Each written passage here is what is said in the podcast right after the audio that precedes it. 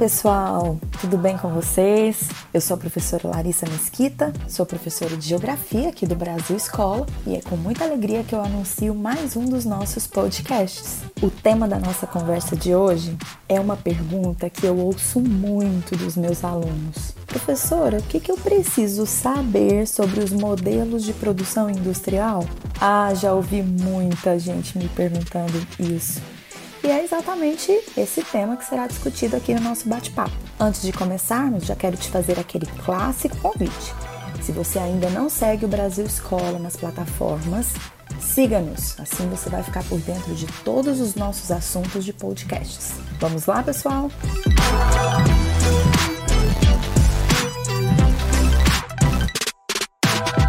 Então vamos ao nosso tema, né? O que eu preciso saber sobre modelos de produção industrial? Primeira coisa importante que eu gostaria de comentar aqui com vocês é o seguinte: é, a palavra modelo nessa frase pode ser substituída por sistema. Modelo de produção industrial ou sistemas de produção industri industrial, mesma coisa. Então são duas denominações para o mesmo tema. Você pode então ler textos, uh, fazer questões envolvendo sistema de produção industrial ou modelo de produção industrial, tratando-se da mesma coisa, correto? Bom, então vamos começar compreendendo o que é um modelo de produção industrial ou um sistema de produção industrial. Então vamos compreender que modelo ou sistema de produção industrial é, pode ser definido como um conjunto das técnicas que são utilizadas em uma indústria, né? sempre numa indústria, e a ideia é que essas regras elas estabeleçam a melhor forma de se produzir. Dependendo do período histórico, dependendo das condições econômicas, é, do, no, do contexto, as indústrias vão adotar um ou outro modelo, um ou outro sistema de produção para atender melhor às suas necessidades. Então, nesse nosso podcast, nós vamos discutir aqui os quatro modelos de produção industrial que são os mais conhecidos, que são os inevitáveis, né, nos estudos aí das ciências humanas, porque eles são os mais importantes. São modelos de produção industrial surgidos durante o século XX. Alguns tiveram uma duração, uma aplicação de longo prazo, outros nem tanto. E esses quatro eu tenho certeza que você conhece, ou pelo menos já ouviu falar: Fordismo, Taylorismo, Toyotismo e Volvismo. Vamos caracterizar esses quatro? Assim você vai compreender muito bem o que é preciso saber sobre eles. Bom, aí eu vou começar, queridos, pelo Taylorismo, porque ele foi o primeiro a surgir. Esse nome Taylorismo né, é um sistema de produção industrial que foi desenvolvido por um engenheiro mecânico dos Estados Unidos chamado Frederick Taylor. Daí o nome Taylorismo. O Taylor, né, ele foi um engenheiro já no final do século XIX, passou a observar e identificar como é que a organização do trabalho dentro das empresas, dentro das fábricas, eram desenvolvidos. E ele percebeu que, na verdade, não havia uma organização previamente pensada, não havia ali uma, um, um código de regras que as empresas né, pudessem adotar para melhorar o seu processo produtivo. Ele é considerado o pai da administração científica justamente porque ele foi um dos primeiros, talvez o primeiro, a sistematizar melhores formas de organização nas empresas. Né? Então, o trabalho do Taylor começa ali no final do século XIX, né, se estende ali para o início do século 20, justamente naquele período que a gente conhece por Segunda Revolução Industrial, essa fase da Segunda Revolução Industrial, quando as grandes corporações começam a aparecer no mundo, enfim, é um contexto super importante. E o Taylor, em 1911, ele lança sua grande obra, né, um livro chamado Princípios da Administração Científica, onde então toda a sua teoria vai ser formulada onde todos os princípios, né, conhecidos como princípios tayloristas, são, portanto, evidenciados. Bom, e quais são os princípios defendidos por Taylor no sentido de fazer uma indústria produzir mais e melhor? O que, que ele pretende? O que, que ele propõe? Vamos lá, vou apontar aqui para vocês. Bom, primeiro, ele era a favor de substituir os métodos que antes eram improvisados por métodos científicos e testados na produção industrial. Trocando em miúdos, pessoal, com Taylor, nada de improviso. A visão dele, uma fábrica, uma empresa, ela só seria produtiva se ela utilizasse de métodos científicos, métodos estudados, testados no seu processo de produção. Outra coisa, ele era super a favor de selecionar e treinar trabalhadores de acordo com as suas aptidões. Isso acontece nos dias de hoje, correto? Um dos grandes destaques do modelo taylorista é a criação da supervisão do trabalho.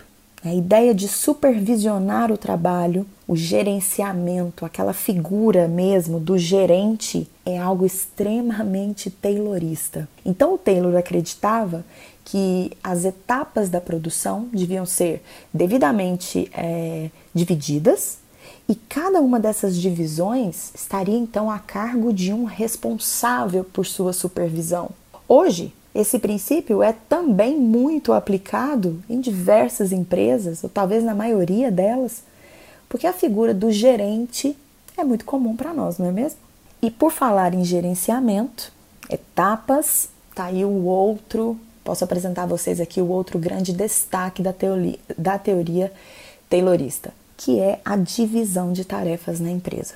O Taylor entendia que para que a empresa pudesse alcançar o máximo dentro do seu processo produtivo, era preciso dividir muito as tarefas. Né? Então ele era um entusiasta no sentido de que cada trabalhador deveria fazer uma tarefa específica. E sendo bem treinado, esse trabalhador seria excelente no, na, na execução desse trabalho. Agora, o Taylor também propunha salários mais altos, principalmente interligado à questão da produtividade. Ele propunha que um trabalhador só vai trabalhar plenamente bem se for bem remunerado. Né? Então, a ideia de produtividade, que hoje, no século XXI, é muito empregada no campo empresarial, foi defendida pelo Taylor lá em 1911, durante é, é, a segunda revolução industrial. Ele também propunha uma melhoria na qualidade dos produtos, ele entendia que se a empresa pudesse produzir melhor, um produto cada vez melhor, ela teria mais êxito.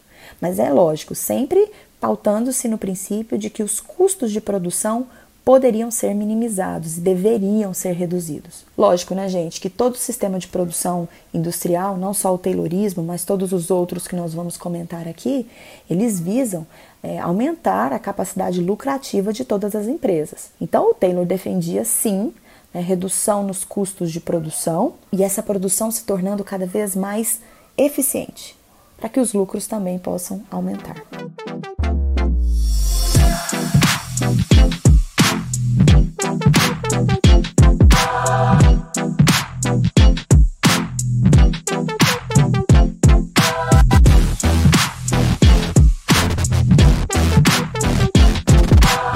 Bom, segundo modelo de produção industrial, que eu vou citar aqui com vocês, talvez seja o mais conhecido, é o Fordismo. Isso mesmo, sistema de produção criado pelo senhor Henry Ford, o proprietário da Ford Motors. Essa empresa que produz basicamente automóveis há mais de 100 anos em todo o mundo.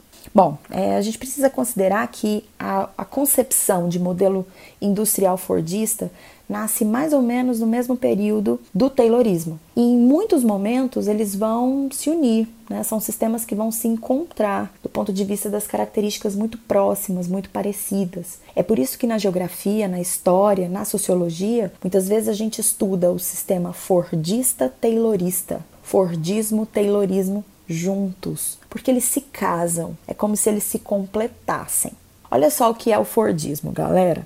O Fordismo é um sistema ou um modelo de produção industrial que nasceu dentro das fábricas Ford no início do século XX. E para você poder entender esse início melhor, a gente precisa considerar que a empresa foi é, começou a produzir carros em 1903 e em 1908 a empresa começou a produzir o carro de maior sucesso, né, que foi o Ford T, o famoso Ford T. Então, é o início mesmo, a primeira década do século XX, que o Ford se torna um empresário de muito sucesso e ele consegue colocar então em prática suas ideias, né, que hoje são conhecidas como as, os princípios do Fordismo. A base do modelo Fordista é a produção em massa, ou seja, o Fordismo assenta-se na ideia de que produzir muito é o passo inicial para se vender muito. Então, produção em massa. Você não vê, você não ouve falar sobre Fordismo sem considerar esse aspecto. Produzir muito produzir muito para vender muito. Agora, para alcançar essa produção em massa, né, então o Ford defende alguns princípios, como por exemplo, a linha de montagem. Essa foi uma sacada de mestre que o Ford conseguiu desenvolver dentro da sua empresa e que certamente influenciou as empresas do mundo inteiro. Tudo era produzido dentro da fábrica. E agora, não era o trabalhador que ia atrás da produção, a produção chegava ao trabalhador através da esteira rolante. Para isso, né, a fábrica do Fordismo, a fábrica idealizada pelo Ford, é uma fábrica enorme, é uma fábrica gigantesca. Então, de um lado ali ficavam todas as matérias-primas acumuladas, né? E, e, do outro lado o processo de produção, de modo que tudo era fabricado no mesmo local e seguia uma ordem lógica específica. A esteira rolante vai ser um elemento incrivelmente importante nesse processo, porque além dela estabelecer a ordem de produção, né, o começo, meio e fim, ela também vai estabelecer a velocidade dessa produção. O trabalhador agora não tem mais autonomia para definir quando ele vai fazer. É a esteira que dita a velocidade. E o fato de que tudo era produzido dentro dessa gigante fábrica né? Isso, isso dava à produção fordista aquilo que os, os, administradores chamam de verticalidade da produção. Quer dizer, tudo é produzido. Hoje, isso, essa não é uma característica seguida pelas empresas do mundo, não. O mundo moderno não entende que isso seja uma vantagem, né? Acredita-se que as empresas percam eficiência a partir do momento que elas querem produzir tudo, como o Fordismo defendia tem um aspecto muito importante que eu vou mencionar aqui e que dentro do Fordismo é um dos elementos que casam muito bem com o Taylorismo, que é a ideia que o Ford defendia, né, de que os trabalhadores deveriam trabalhar de um modo bem específico, fazendo uma tarefa única. Assim como no Taylorismo, né, pensa-se que o indivíduo vai ficar super qualificado para o desenvolvimento daquela tarefa específica, então ele vai poder produzir mais em menos tempo. Outra coisa importante, né? O Ford era um grande defensor dos salários altos. Grande defensor. Ele entendia que era preciso pagar bem aos seus trabalhadores, porque ele era um defensor da ideia de que uma sociedade de consumo só se faz com indivíduos bem remunerados. Então, para produzir muito e vender muito, Ford defendia de que todos os trabalhadores precisavam ter dinheiro suficiente para poder consumir muito. Interessante, né? Ele foi um dos primeiros, aliás,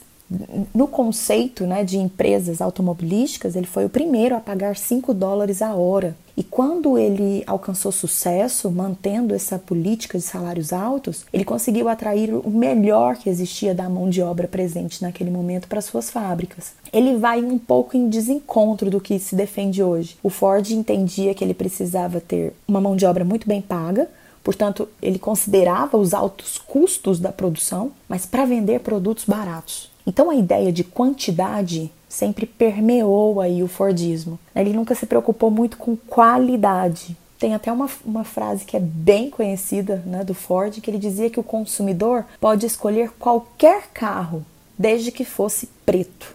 Porque naquela época a Ford só produzia carros pretos, a fim de reduzir o custo dessa mercadoria para o consumidor. Também defendia políticas de crédito e fazia muita propaganda. O marketing era forte dentro do modelo Fordista. Então, quando a gente consegue compreender as características do Fordismo e as características do Taylorismo, é fácil né, da gente perceber que realmente esse modelo se casa e foi esse modelo que se expandiu pelo mundo ao longo das décadas de 1920 até por volta ali de 1970. O Fordismo teve o seu período de maior sucesso nos anos 50, 60 do século 20 e ganhou o mundo. Né? Esse, sem dúvida, foi o modelo industrial mais copiado, mais praticado em todo o mundo. Por isso, eu tenho certeza que a maioria absoluta dos estudantes já ouviram falar em modelo Fordista. Bom, mas o que é que faz o Fordismo sair de cena? Praticamente, gente, é a questão do alto custo da produção do trabalhar com muito estoque, dessa fábrica gigantesca que fazia todas as etapas do processo produtivo. Chega um determinado momento que essa produção fordista ela se torna muito, muito dispendiosa, muito cara.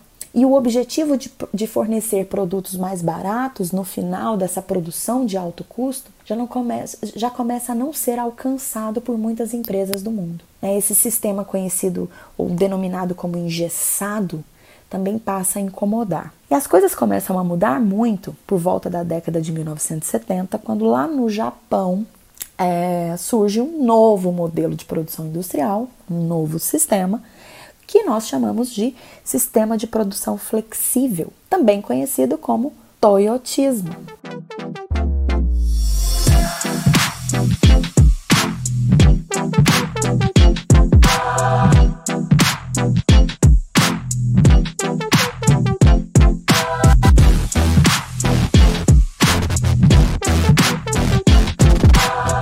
Você deve estar se perguntando: será que esse toyotismo tem a ver com as fábricas Toyota do Japão? Sim, claro que sim.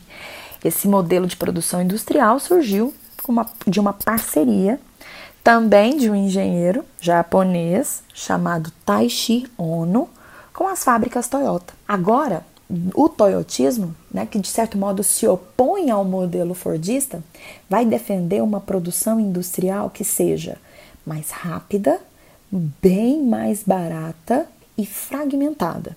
Aquela indústria gigantesca do Fordismo, em que tudo era produzido ali dentro, sai de cena, e o Toyotismo prega a chamada terceirização. Para produzir um carro, a Toyota não precisa produzir os pneus, o estofado, as lanternas. A Toyota pode agora terceirizar essas partes, essas etapas da produção, transmitir essa produção para outras empresas. Dessa forma, a produção fragmentada vai ser mais acelerada e possivelmente mais barata. Claro, né, nós estamos falando aqui de um sistema de produção industrial da década de 1970 do século 20, então é óbvio que o princípio taylorista de é, produção científica continua sendo aplicado. Nada mais agora é feito é, de qualquer jeito, sem testagem, nada disso.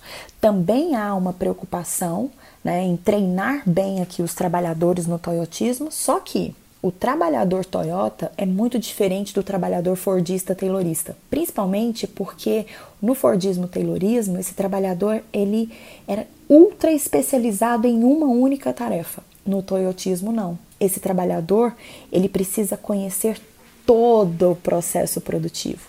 Ele tem de ser muito bom, sim, fazendo alguma coisa especificamente, mas ele não pode perder a noção do todo.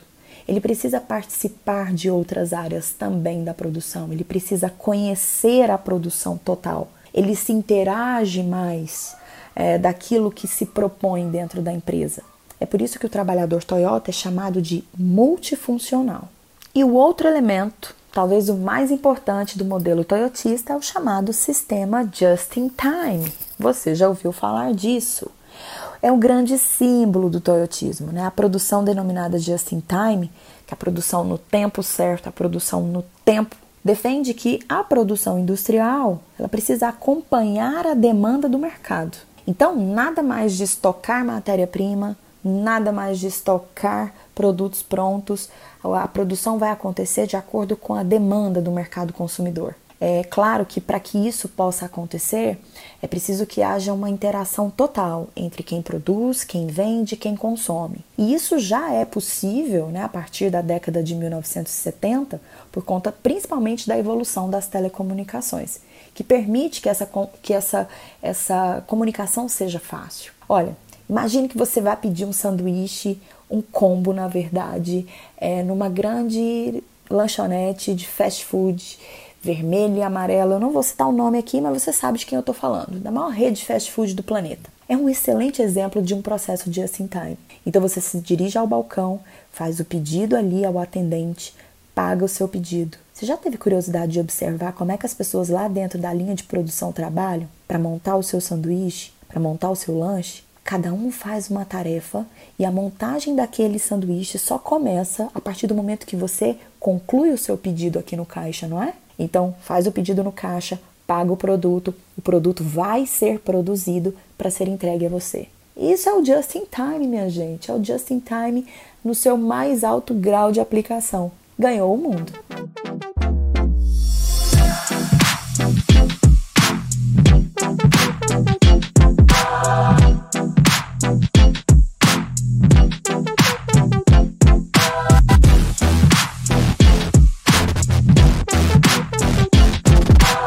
Bom, chegando aqui ao final do nosso podcast, da nossa conversa, vamos falar sobre o volvismo, que é um sistema de produção industrial também surgido no século XX, só que nesse caso não ganhou o mundo. É, mas acabou sendo muito conhecido porque, de certo modo, se diferencia muito dos outros modelos já existentes.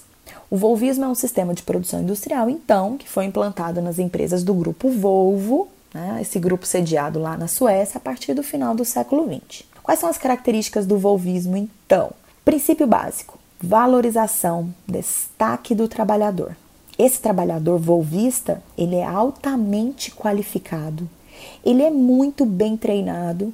Né? Na verdade, ele recebe altos investimentos em treinamentos, né? esses investimentos pagos, claro, pela empresa, e ele possui uma autonomia para resolver problemas, para apontar sugestões, para participar das discussões da empresa que nenhum outro sistema industrial permite. Então, o trabalhador extremamente valorizado, super qualificado, é a peça-chave do modelo volvista. O processo produtivo volvista também é recheado de muita tecnologia, do que há de melhor em termos de é, automação. E aí você já pode imaginar, né? Investe-se muito em tecnologia, investe-se muito na mão de obra. Claro que o produto final aí vai ser muito caro. Ele é muito bom e muito caro. Então, uh, o produto do volvismo, com altíssima qualidade, mas com alto custo, ele não pegou, vamos dizer assim, no mundo. Mas aí eu sei que você deve estar curioso, né? Por que, que lá na Suécia deu certo? Por que, que surgiu então na Suécia? Olha, gente, ele só poderia ter surgido por ali, viu? É, porque a Suécia tem, é, lógico, é um país de cultura escandinava. Então, é, nessa cultura escandinava, a ideia do igualitarismo, a ideia de valorizar o bem-estar coletivo, uma grande importância à vida comunitária são elementos muito comuns. Isso não daria certo, por exemplo, no, uh, numa fábrica chinesa. Esses princípios não dariam certo nem numa fábrica brasileira, né? Porque não estão presentes nas culturas da China ou do Brasil ou de praticamente o resto do mundo todo estes elementos, né? De que a sociedade só estará bem se todos os indivíduos estiverem bem. E isso envolve trabalhar num ambiente de alta qualidade, ter muitos direitos trabalhistas, ser reconhecido como um indivíduo importante naquilo que se faz e principalmente ter um alto salário. Parece um sonho, né?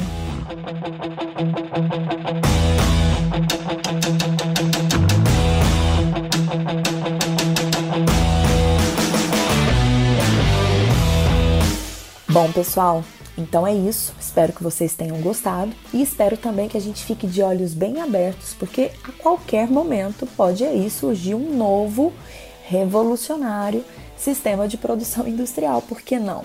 Nós podemos visualizar isso a qualquer momento. Vamos ficar de olho? Então é isso, meus queridos. Obrigada pela atenção de todos vocês. Eu fico por aqui. E antes de me despedir, quero te fazer um convite. Acesse o Brasil Escola nas redes sociais e visite o nosso canal do YouTube um mundo de conhecimentos disponíveis para vocês. Tchau, tchau. Até o próximo podcast.